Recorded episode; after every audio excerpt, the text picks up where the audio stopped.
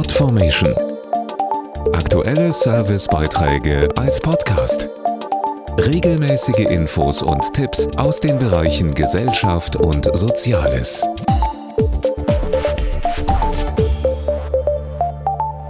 Ein Jahr ist sie jetzt her, die Hochwasserkatastrophe im Westen Deutschlands, die im letzten Sommer 183 Menschen das Leben kostete und etliche Städte und Gemeinden teilweise verwüstet hat. Zeit, eine Zwischenbilanz zu ziehen, wie die Situation ist und wie der Wiederaufbau vorangeht. Ein Jahr nach dem Hochwasser ist noch viel zu tun, um den Wiederaufbau zu bewältigen, der noch Jahre dauern wird. Manuela Rosbach ist Vorständin von Aktion Deutschland hilft, einem Bündnis aus über 20 Hilfsorganisationen. Viele Betroffene kämpfen noch heute mit materiellen und seelischen Folgen der Flut. Nachdem die ersten Schäden beseitigt waren, wurde die langfristige Herausforderung des Wiederaufbaus erst sichtbar. Unsere Bündnisorganisationen sind und bleiben vor Ort. Sie helfen den Menschen mit psychosozialer Unterstützung oder beraten bei Anträgen auf Wiederaufbauhilfen.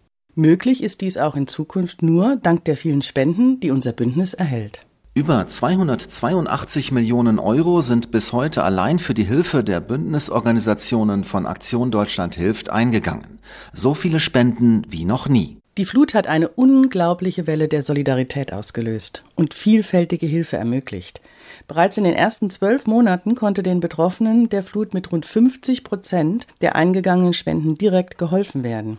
9000 Helferinnen und Helfer waren und sind im Einsatz und haben über Monate hinweg die ersten Schäden beseitigt. Nun beginnt mit dem Wiederaufbau der Marathon. Einen großen Teil der Spenden werden wir hierfür benötigen und die Hilfe ist weiter da. Wir ermutigen die Menschen, diese auch anzunehmen. In vielen Orten gibt es Fluthilfebüros, die Betreuung und Beratung bieten. Mehr Informationen auf aktiondeutschlandhilft.de.